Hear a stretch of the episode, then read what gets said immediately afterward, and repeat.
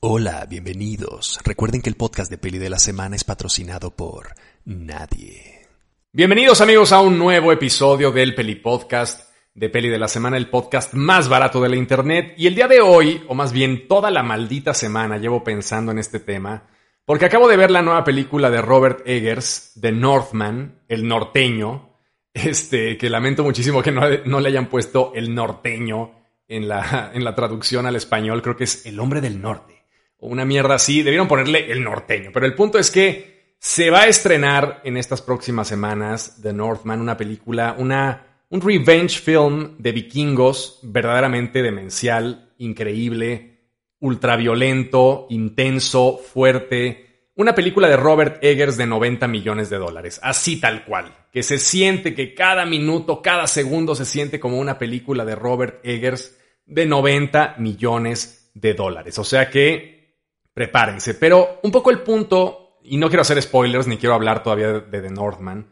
pero el tema me salió porque eh, la película está muy asociada a la brutalidad, a la violencia física, al horror de la violencia física asociado a un modo de vida.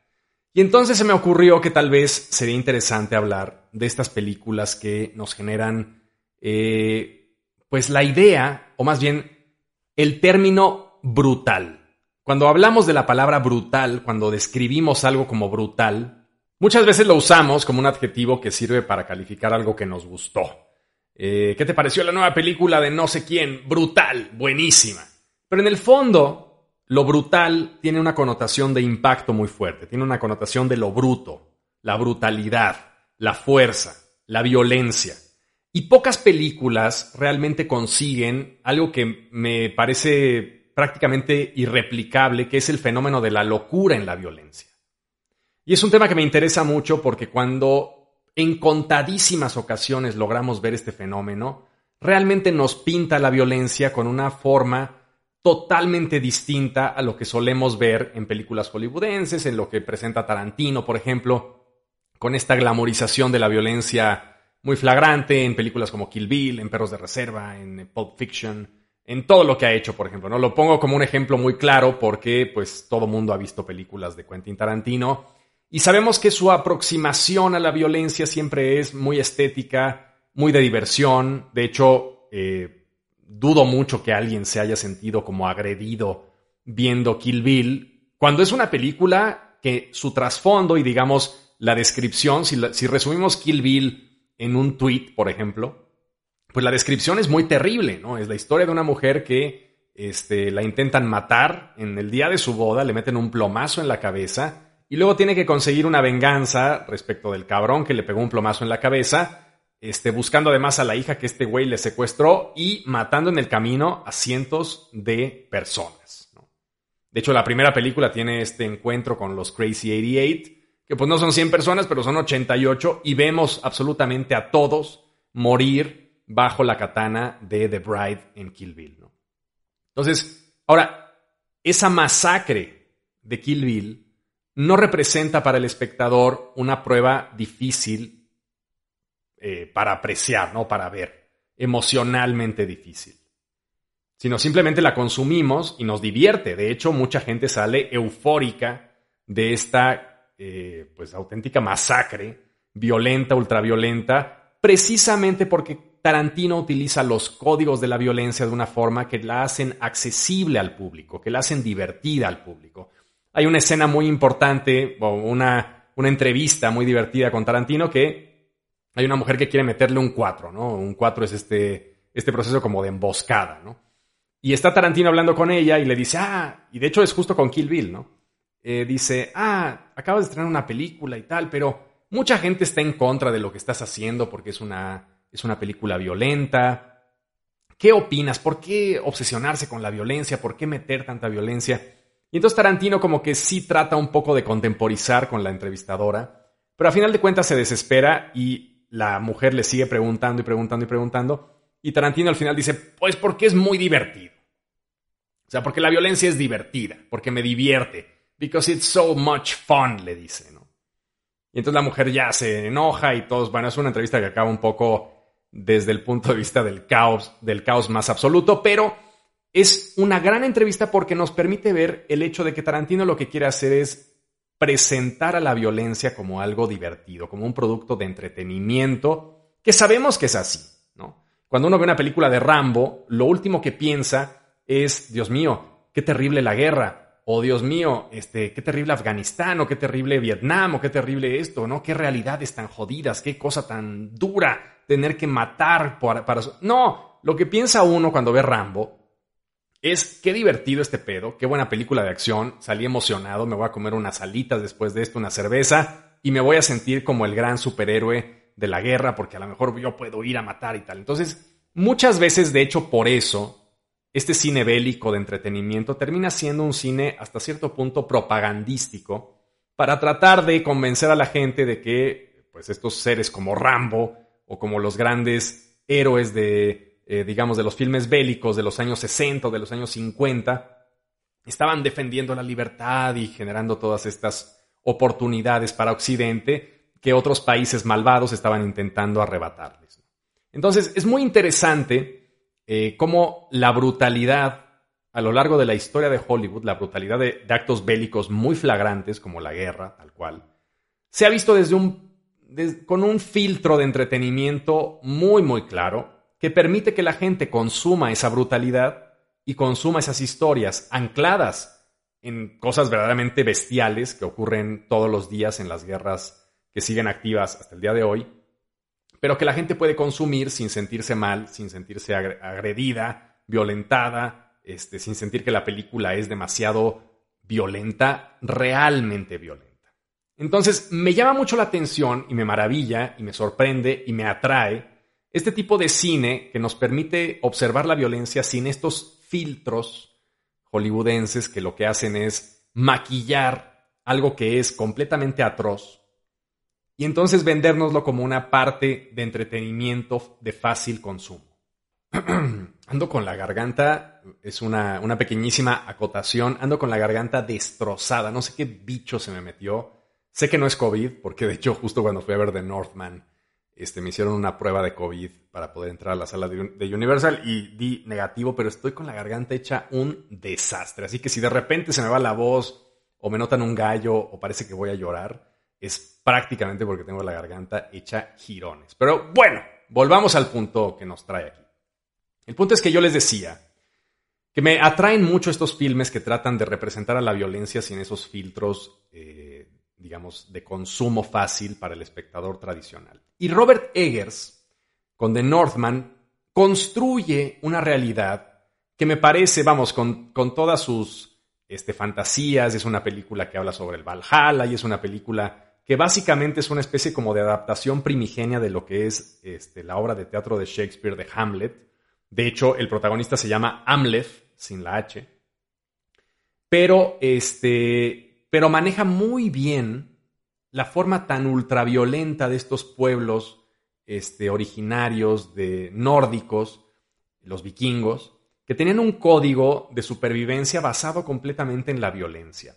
No necesariamente en su cotidianidad, pero sí en el hecho de estar siempre sujetos a esa violencia colonizadora, esa violencia de vamos a movernos de un lado para otro y vamos a hacer un pillaje, vamos a violar, vamos a matar, tenemos esta descarga casi ritual de violencia para poder nosotros, de repente, eh, los líderes de la tribu, sacar todo lo que llevan dentro, toda esa mierda este, ultraviolenta para después poderse asentar en un determinado lugar y que tenían a gente que estaba entrenada precisamente para estar siempre al 100% de violencia, ¿no? Estos soldados, estos guerreros vikingos que estaban entrenados por una serie de chamanes, este, asociados a una mitología, a Thor y a todos estos dioses nórdicos.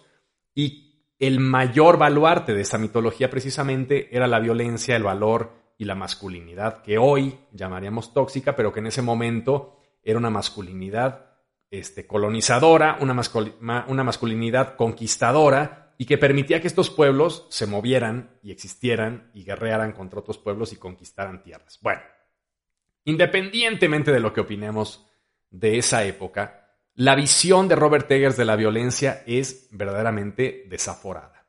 Y entonces me puse a pensar que hay pocas películas que realmente aborden con ese nivel de, eh, de agresividad, de realidad, de honestidad, entre comillas, a la violencia. ¿no? Entonces, les traigo el día de hoy tres recomendaciones de películas que yo llamaría brutales, pero realmente en el más puro sentido de la palabra brutal. De lo brutal, en el, digamos, algo que nos agrede, algo que realmente sabemos que existe, porque un poco lo, lo único cierto de todo esto es que la verdad y la realidad y lo que es cierto muchas veces nos agrede. Es mucho más fácil irse por las ramas y decirle a alguien, oye, me caes bien, pero a lo mejor no quiero salir contigo porque no me caes tan bien. Y entonces suavizas una realidad que es el hecho de que jamás vas a salir con alguien o con, ese, con esa persona porque te cae mal, o porque no te atrae, o porque es detestable, pero no eres capaz de decírselo en su cara. Y entonces vamos ahí moldeando un poco la realidad para tratar de no ser demasiado agresivos. Y eso mismo es el cine. Y algunos de los grandes cineastas de la historia han logrado eliminar esa necesidad de caer bien al espectador. De decir, oye, si soy tan agresivo, la gente no va a querer comprar el boleto y entonces voy a hacerle caso a la productora y voy a bajar un poco el volumen para poder generar eh, pues más eh, taquilla. Y entonces me corto esta escena y voy a hacer esto más contemporizado y voy a tratar de qué tal. Grandes cineastas han logrado hacer gran cine a través de la brutalidad. Y claro, es un cine poco accesible, pero que curiosamente tiene películas verdaderamente maravillosas. La primera película de la que quiero hablarles el día de hoy es una película, es un gran clásico y de hecho es la única película de las que les voy a recomendar el día de hoy, que no sé si van a ser tres o cuatro, depende de si se me va el tiempo o no. Pero es la única película de las tres o cuatro que les voy a recomendar el día de hoy que fue un éxito absoluto de taquilla. Y fue un éxito absoluto de taquilla porque reflejó a la perfección la mentalidad de un pueblo durante un tiempo histórico determinado, que hoy nos parece aberrante, pero que en ese momento era completamente aceptado, y no solamente completamente aceptado, sino verdaderamente celebrado.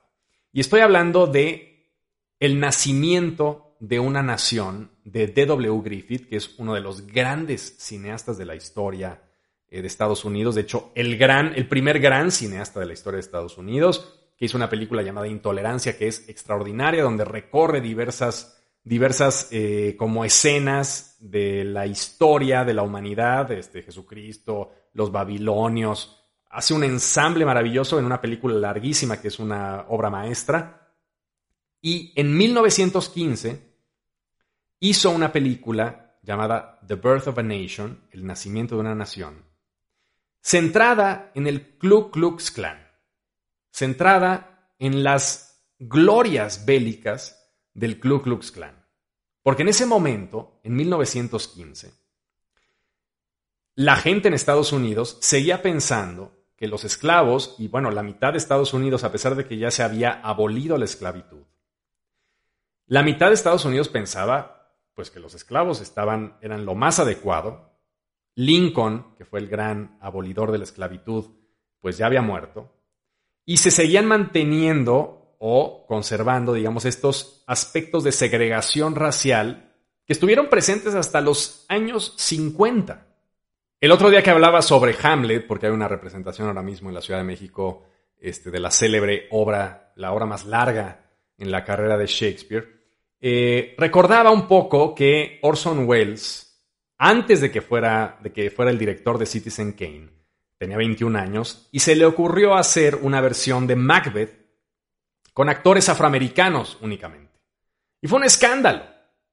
Fue un auténtico escándalo. En los años 20, este hombre, Orson Welles, un este, personaje muy precoz y muy brillante, decide hacer en un teatro, además, creo que de Harlem, una representación de Voodoo Macbeth, así le llamaban Voodoo Macbeth, porque era un poco eh, Macbeth traducido o trasladado a Haití.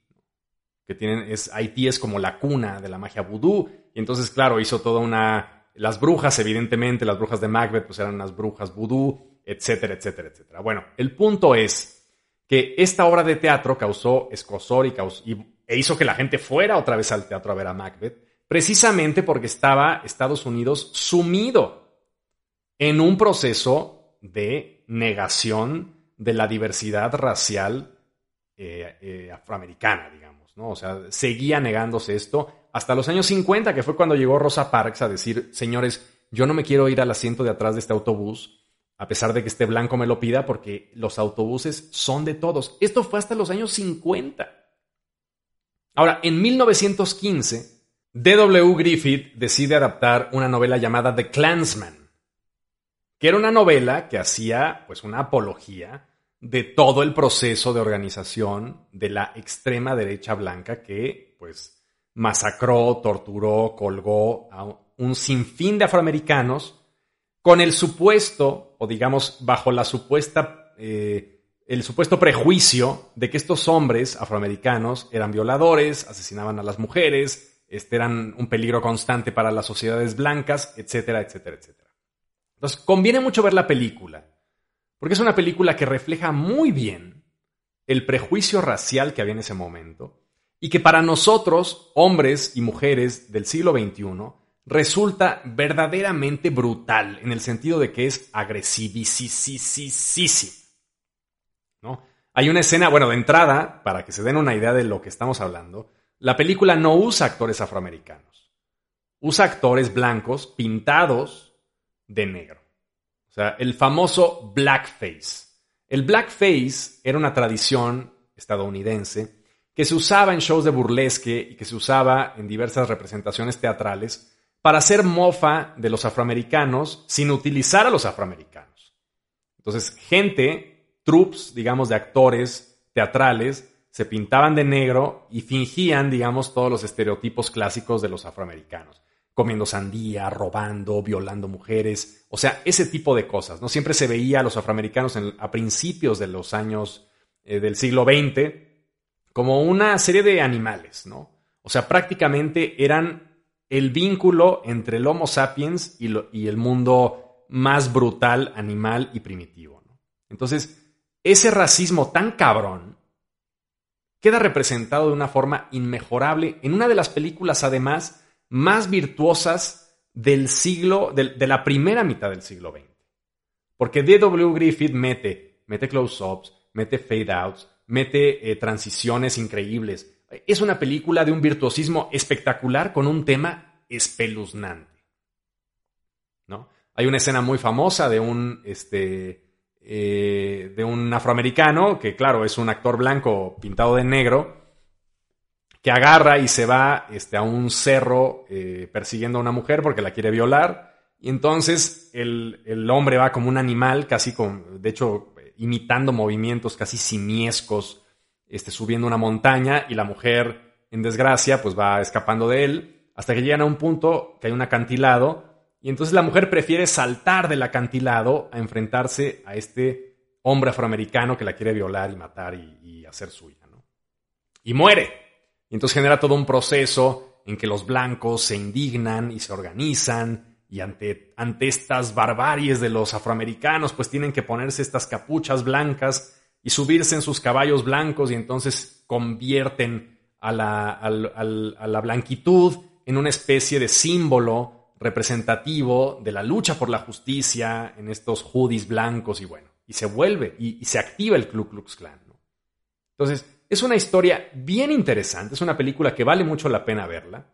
De hecho, eh, un poco este, eh, Spike Lee la rescata en su eh, Black Clansman, que es esta película fantástica también de un infiltrado, creo que en español se llamó El infiltrado del Ku Klux Klan, que es la historia de un policía afroamericano que se hace pasar por blanco en el teléfono para tratar de infiltrarse en las nuevas juventudes del Ku Klux Klan, eh, pues de los años creo que 70 o por ahí. Entonces, eh, esta, esta pieza de cine es verdaderamente interesante y creo que está en YouTube porque es al mismo tiempo una pieza muy agresiva para los seres humanos contemporáneos, pero nos permite reflexionar sobre la, deformación de la escala de valores que surge a través del paso del tiempo. ¿no? O sea, lo más normal en 1915 era pensar eso. O sea, ahorita alguien hace una película así, vamos, de entrada nadie la financiaría y sería infilmable y ningún cine se atrevería a pasarla. Pero en ese momento, en 1915, The Birth of a Nation fue la primera película que pasaron dentro de la Casa Blanca. Woodrow Wilson se sentó a ver The Birth of a Nation con D.W. Griffith y dijo, qué obra maestra, ¿no? Qué maravilla. Esto es el cine estadounidense. Entonces, conviene muchísimo que la veamos con ojos del siglo XXI, primero para entender que si nacemos en un punto o en otro, o si nacemos en una década o en otra, o en un momento histórico o en otro, nuestro pensamiento se moldea a ese punto histórico. Si ustedes como yo nos aterramos o nos horrorizamos de ver estas escenas profundamente racistas, profundamente violentas respecto de la comunidad afroamericana, y hubiéramos nacido en ese momento, pensaríamos como el Ku Klux Klan. O sea, un poco la reflexión que nos da esta película tan brutal, y voy a repetir el adjetivo durante todo este podcast porque es un poco lo que yo quiero eh, transmitirles, digamos, este cine brutal. Realmente lo que nos deja de reflexión es el hecho de que nuestra individualidad y nuestra manera de pensar no tiene que ver con que seamos, con, con el cuerpo con el que nacemos. Tiene que ver con el entorno y cómo reflejamos ese entorno respecto de la gente que nos rodea. Entonces, lo más probable es que nosotros, en 1915, cuando The Birth of a Nation se estrenó, habríamos ido al cine y habríamos dicho, si, fuéramos gringos blancos, habríamos dicho, qué maravilla de cine, qué gloria, qué fantástico. El Club Klux Klan es una chingonería, qué organización tan noble y tan fantástica. Por eso conviene verla. Y está, se lo repito en YouTube, la pueden consultar. Este es una película larga, es una película maravillosamente filmada, que a lo mejor un poco les resulta tediosa porque dura creo que casi tres horas, pero eh, digamos, en, el tras, en la mecánica del cine de la época, en el aspecto técnico, en la fundamentación técnica de lo que se hacía en ese momento, The Birth of a Nation fue una película verdaderamente fantástica. Y de hecho, fue el primer blockbuster de la historia. ¿Por qué? Porque la gente se volcó sobre los teatros para verla. Si ustedes buscan cuál es el primer blockbuster de la historia, muy probablemente les salga Birth of a Nation. Porque fue un fenómeno nacional. Y no solamente nacional, sino nacionalista. Nacionalista gringo. Y la gente fue y se sentó y dijo, Dios mío, esto es Estados Unidos, viva Estados Unidos. El Make America Great Again que nos causa tanto conflicto en estos días era una pendejada comparado con Griffith y su racismo exacerbado. Pero funcionó y jaló. Y esa es la primera recomendación de este eh, pues, pequeño ciclo que se pueden hacer ustedes de películas brutales que reflejan cosas que nos agreden con la mayor realidad posible. ¿Por qué? Porque no es una ficción lo que se nos presenta en esta película.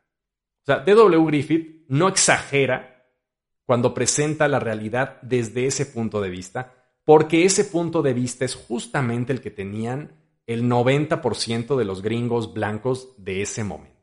Y es importantísimo entender ese punto de vista y verlo y horrorizarnos y comprender cómo en 100 años eso cambió dramáticamente. A pesar de que, claro, vamos, no es que, no es que los afroamericanos estén ahora en jauja, pero sí ha cambiado y ha cambiado, pues precisamente porque la humanidad se mueve.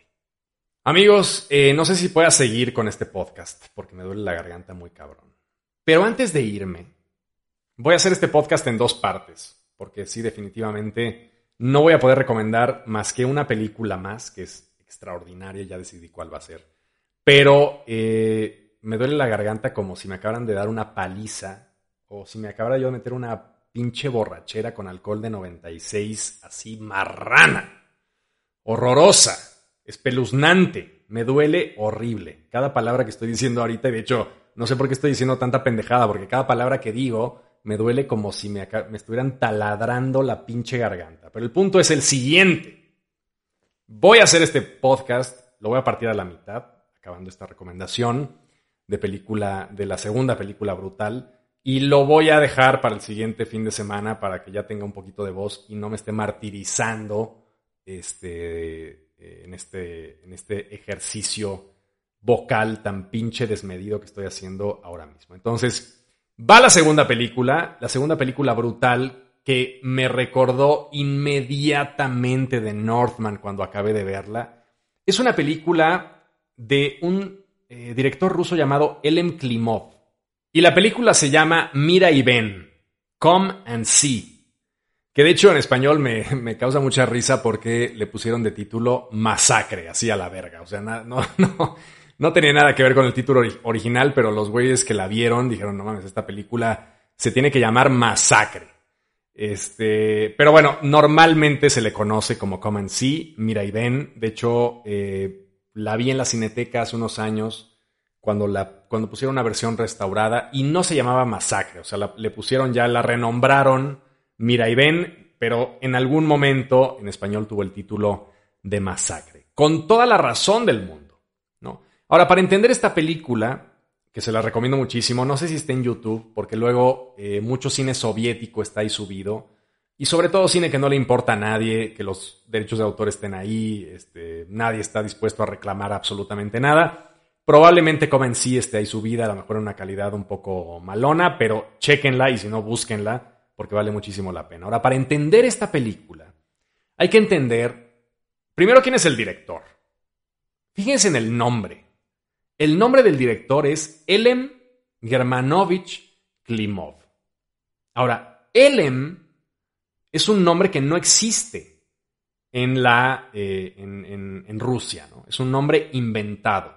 Sus padres eran tan comunistas que el nombre Elem es un acrónimo derivado de los nombres Engels, Lenin y Marx.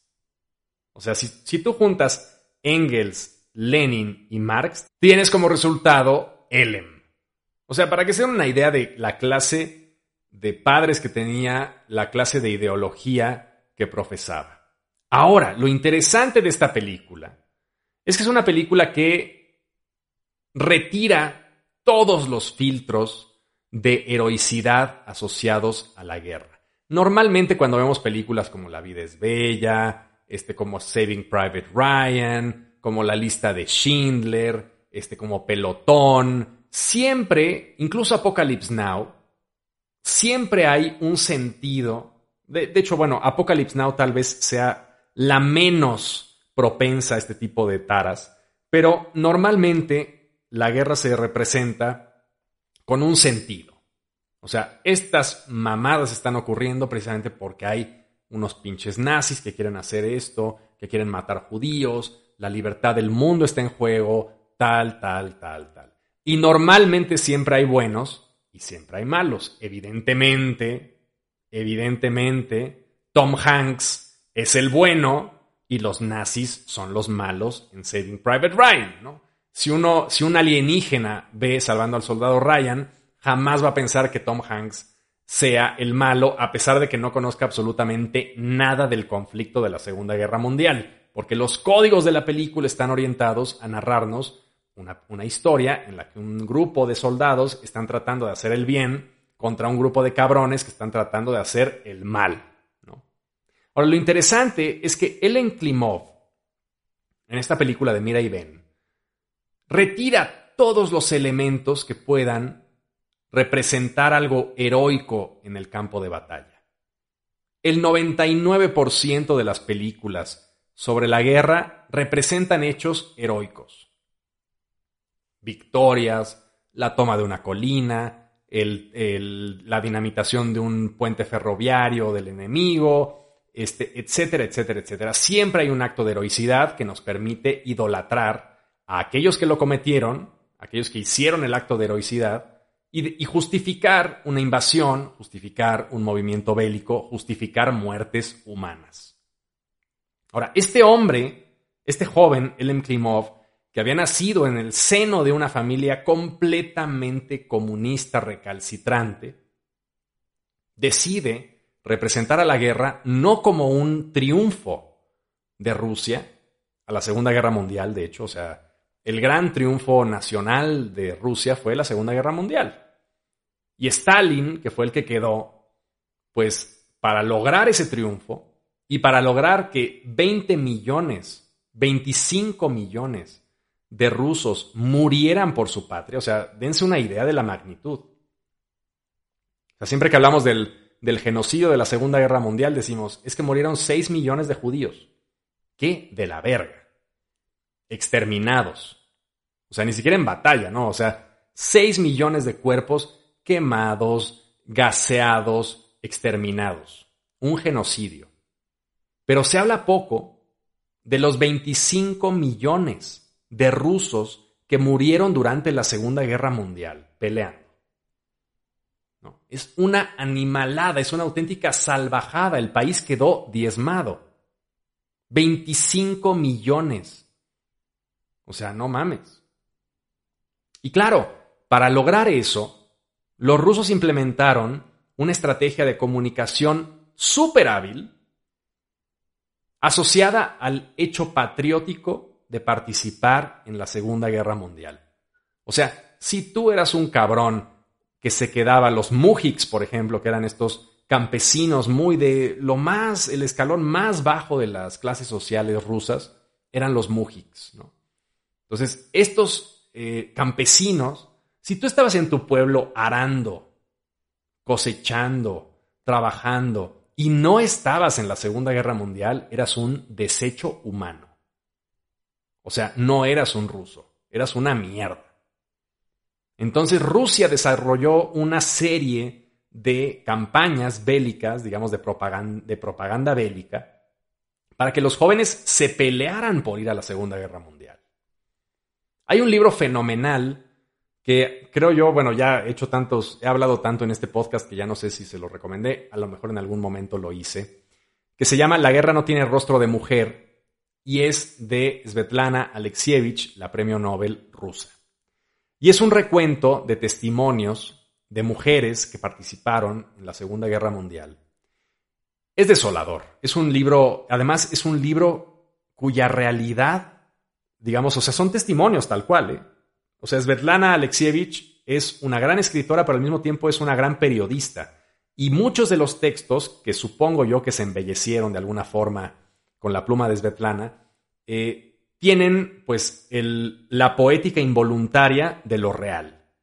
O sea, la gente que habla en estos, en estos testimonios, pues nos está narrando su experiencia personal.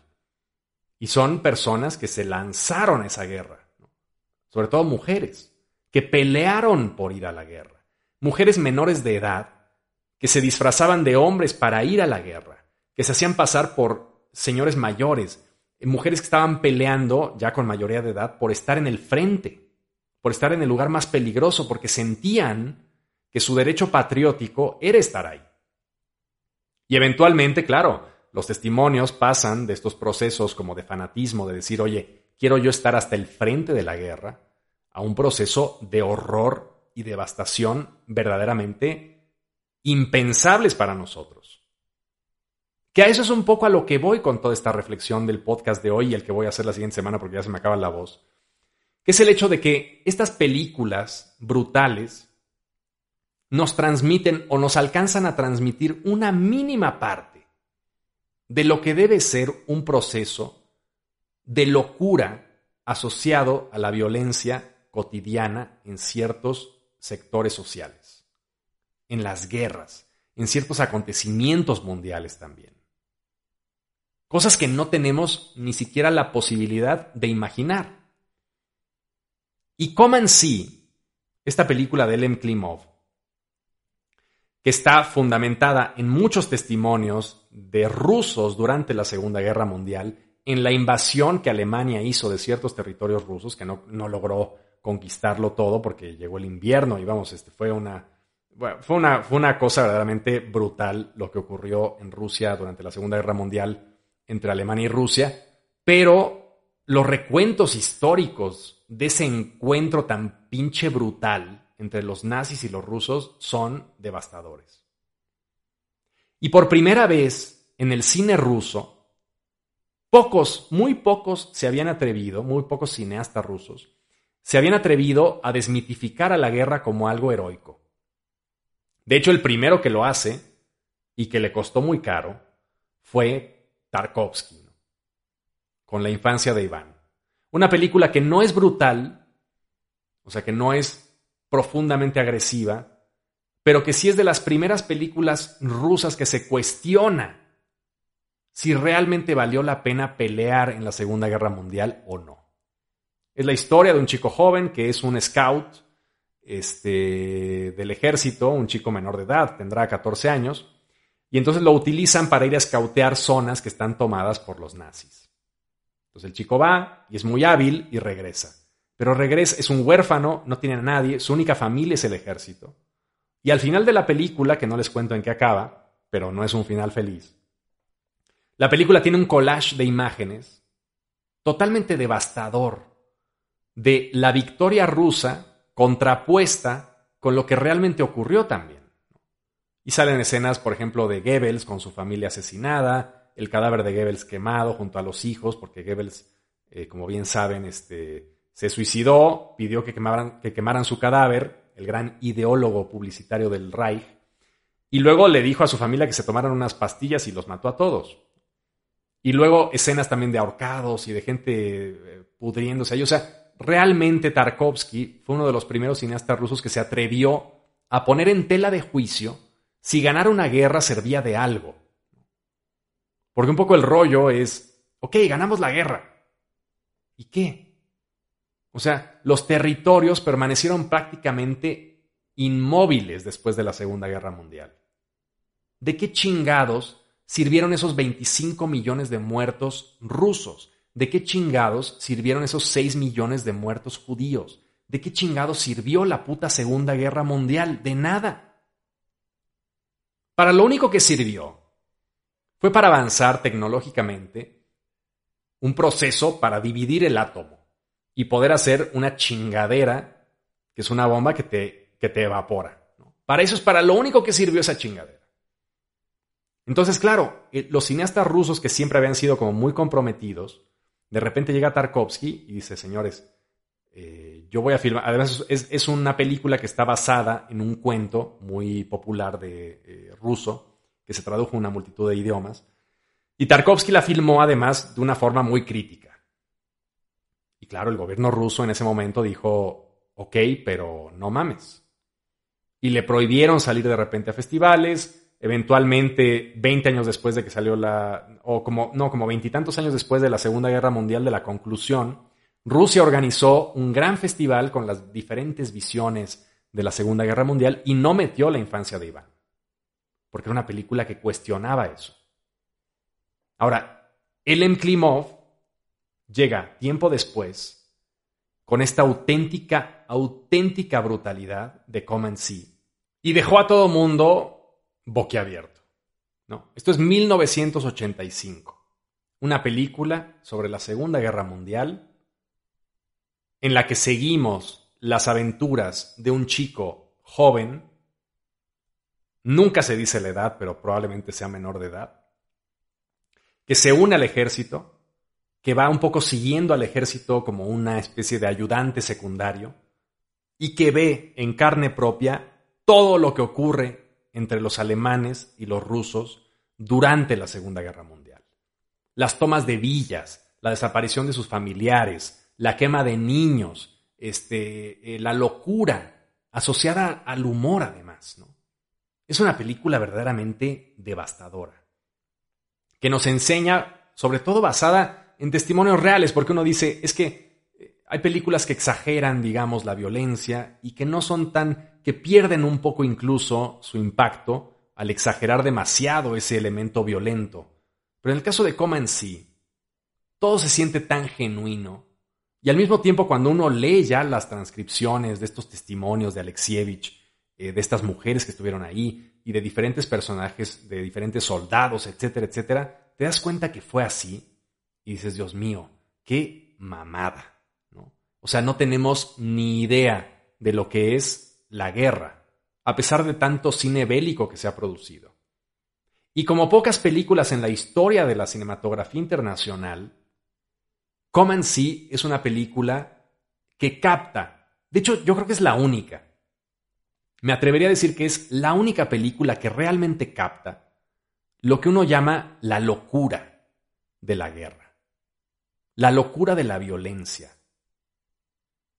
Y todo fluye de manera tan cabrona. Yo no sé, Elem Klimov eh, ahí vio, o sea, tuvo una inspiración verdaderamente alucinante y todo funcionó como, no sé si como él quería, pero de una forma verdaderamente maravillosa, porque todos los extras están en una especie de catarsis absoluta. Todas las escenas funcionan de manera inmejorable. Y cuando me refiero de manera inmejorable, cuando digo de manera inmejorable es de manera terrorífica. Porque todos los cuerpos son, son escenas muy multitudinarias, casi todas. Este, hay mucha gente en el cuadro. Este, tiene plano secuencia verdaderamente de locura total. Pero cada uno de los actores está metido en ese proceso de locura de la violencia. Y los alemanes matando niños, matando gente como si fuera este, el, pan de cada día, incendiando chozas repletas de gente.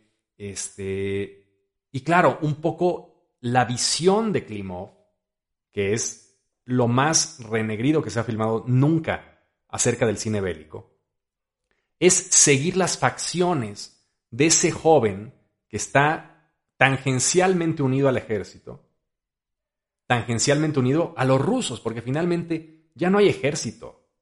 Son los propios pobladores de la zona los que están peleando, entre comillas, contra los alemanes, enfrentándose contra ellos, de la forma más guerrilla, del tipo guerrilla posible. Y la idea de Klimov es ir siguiendo a este joven a través de una especie de infierno casi dantesco en el sentido de que va bajando cada vez más por los círculos de este infierno de la guerra que se va poniendo cada vez más de la chingada. Y seguir las facciones del chico. Porque conforme la película avanza, un poco el, horror, el último horror de la película, es darnos cuenta que las facciones de ese personaje protagónico han ido cambiando con el paso de la película. Y al final hay un close-up que es demoledor, del niño, este joven adolescente, como si fuera un hombre de 30 años. El mismo protagonista, el mismo actor, demacrado, absolutamente destruido. La vejez ha caído sobre su cara a través de estos procesos tan pinches violentos, ¿no? tan terribles, tan de locura total. Y me remite mucho a trabajos periodísticos también, de gente que ha tomado fotos, bueno, seguramente los han visto ustedes, este, hay en mil artículos virales al respecto de este, gente que le toman fotos antes de ir a la guerra y después de ir a la guerra. Hay un cambio en el semblante. O sea, la idea de Dorian Gray, este, esta novela de, de, Oscar Wilde en, en, la que un hombre este, se hace un retrato, bueno, un pintor le hace un retrato a alguien, y entonces en ese retrato está contenida su esencia y el hombre permanece inmortal, permanece, es un hombre eh, que se convierte como una especie de vampiro inmortal, capaz de realizar las peores vilezas sin que esas vilezas se reflejen en su cuerpo, en su cara. La idea de Oscar Wilde es que la vida intensa, la vida violenta, el mal, cambiaban el cuerpo, cambiaban la cara. Y estos experimentos de soldados que se van a la guerra y los fotografían tiempo después, después de regresados de Afganistán, o incluso en la Segunda Guerra Mundial, porque en la Segunda Guerra Mundial también hay ejemplos de estos procesos de fotografía previos. El, soldado no sé quién recién enlistado y el soldado no sé quién recién regresado después de 8, 10, 12 meses de campaña. Y vamos, es, es, es desolador. Es desolador. El mal sí cambia físicamente a la gente la violencia cambia físicamente a la gente. Ya olvídate de lo mental. Todos estos procesos de post-traumatic stress disorder que se descubrieron precisamente a partir de la Segunda Guerra Mundial, cuando los soldados que volvían decían, oye, estos güeyes están actuando muy raro, ¿qué pedo? O sea, ya vuelve el pelotón no sé qué volvió a Estados Unidos y todos están actuando raro, no duermen, se despiertan gritando, este, y claro, la psicología en ese momento no tenía catalogada a la enfermedad de post-traumatic stress disorder como algo eh, clínicamente catalogado. De hecho, se catalogó hasta la guerra de Vietnam, pero se empezó a estudiar en la Segunda Guerra Mundial. en la guerra de Vietnam vuelven a suceder estos casos, ya tienen el antecedente de la Segunda Guerra y la Sociedad Psiquiátrica de Estados Unidos, no sé cómo se llama, finalmente incorpora a su lista de enfermedades el, estrés postraumático. Tremendo. Entonces, Klimov, en esta película de Come and See, que les recomiendo mucho que vean cuando no estén deprimidos porque se van a matar, es una película que, como ninguna, logra captar, si no a lo largo de todo el metraje, en al menos unos cuantos flashazos verdaderamente infernales, la locura asociada a la guerra. ¿Y a qué voy con esto? Eh, porque lo decía hace unos minutos, la locura asociada también al humor. O sea, cuando alguien, esta, esta patraña de los, eh, de los supervillanos, por ejemplo el guasón, ¿no? No hay nada más aterrador que ver a alguien riéndose del mal. ¿no? O sea, no hay nada más aterrador que ver a un hombre con alguien muerto enfrente de él riéndose. Esa es la esencia del guasón. La esencia del peor villano que tenemos ahora mismo, o sea, o el mejor, en el sentido de que es el que más vende. Esa es su esencia, ¿no? Un hombre que se ríe frente a las atrocidades más cabronas. Ahora, Klimov en Sea representa ese fenómeno sin todo el artificio del guasón. Lo representa desde la más cabrona realidad. Y vemos ahí estos hombres, estos alemanes, disparando, eh, amenazando de muerte, jugando a que van a matar a alguien y luego no lo matan, riéndose en las caras de aquellos que pueden matar. Y no es que sean alemanes, no es que biológicamente los alemanes sean perversos y el resto del mundo no, sino que es una ventana a lo que el poder de la ultraviolencia puede hacer en nosotros cuando no hay límites. Siempre me ha parecido como una ingenuidad decir los crímenes de guerra. ¿What? ¿De qué hablas? Los crímenes, ¿hay reglas en las guerras? No seas mamón. O sea, neta piensas que los gringos no llegaron a Vietnam a violar, a matar, a quemar las diversas aldeas donde estaba el Vietcong. Neta. O sea, ¿me estás diciendo que hay reglas? Y que de repente alguien rompe, entre comillas, las reglas y entonces hay crímenes de guerra. Bitch, los crímenes de guerra son 25 millones de rusos muertos, 6 millones de judíos muertos, quién sabe cuántos alemanes muertos también. Porque claro, los crímenes de guerra los juzgan los que ganan las guerras. Evidentemente, Alemania no pudo juzgar los crímenes de guerra de los gringos que habrán entrado ahí a sus este, poblaciones y habrán hecho cazanga, lo que pasa es que no nos enteramos. Entonces, toda esa visión de la ultraviolencia asociada a la guerra, no hay mejor documento fílmico en la historia de la humanidad que Coman sí. Porque como nadie representa esa parte irrestricta, sin límite alguno, totalmente demencial, que es la locura de la violencia. Entonces, véanlas, vean estas dos películas. Primero, horrorícense con Griffith, que es uno de los grandes... Horrorícense y maravíllense con Griffith. Porque era un tipo que tenía toda la técnica en un momento en el que el lenguaje cinematográfico no estaba inventado todavía.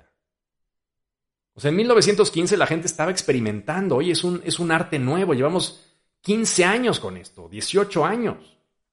1898, 97 empieza el cine. Entonces estos güeyes llevaban 17 años viendo qué pedo. A ver, podemos grabar imágenes en, una cosa que se llama celuloide. Este, y si las pasas a 24 frames por segundo, pues eso se mueve. O a 12, que en ese momento no eran 24, eran 12. Y se mueve aquí. ¿Y qué podemos hacer? A ver, si quito yo este cuadro y pongo otra cosa, pues hay una, una superposición. Y puedo jugar aquí. Y puedo mover la cámara a pesar de que son estos armatostes gigantescos. Entonces, maravíllense con Griffith y horrorícense con su discurso también. Y luego, décadas después, maravíllense con el retrato tan endemoniado y cabrón que hace Elem Klimov. El hombre con el, con el acrónimo de Engels, Lenin y Marx, Elem Klimov, de ultraizquierda, comunista, pero que entiende que la guerra es una puta mierda, seas de derechas, seas de izquierdas, seas de centro o seas de donde seas.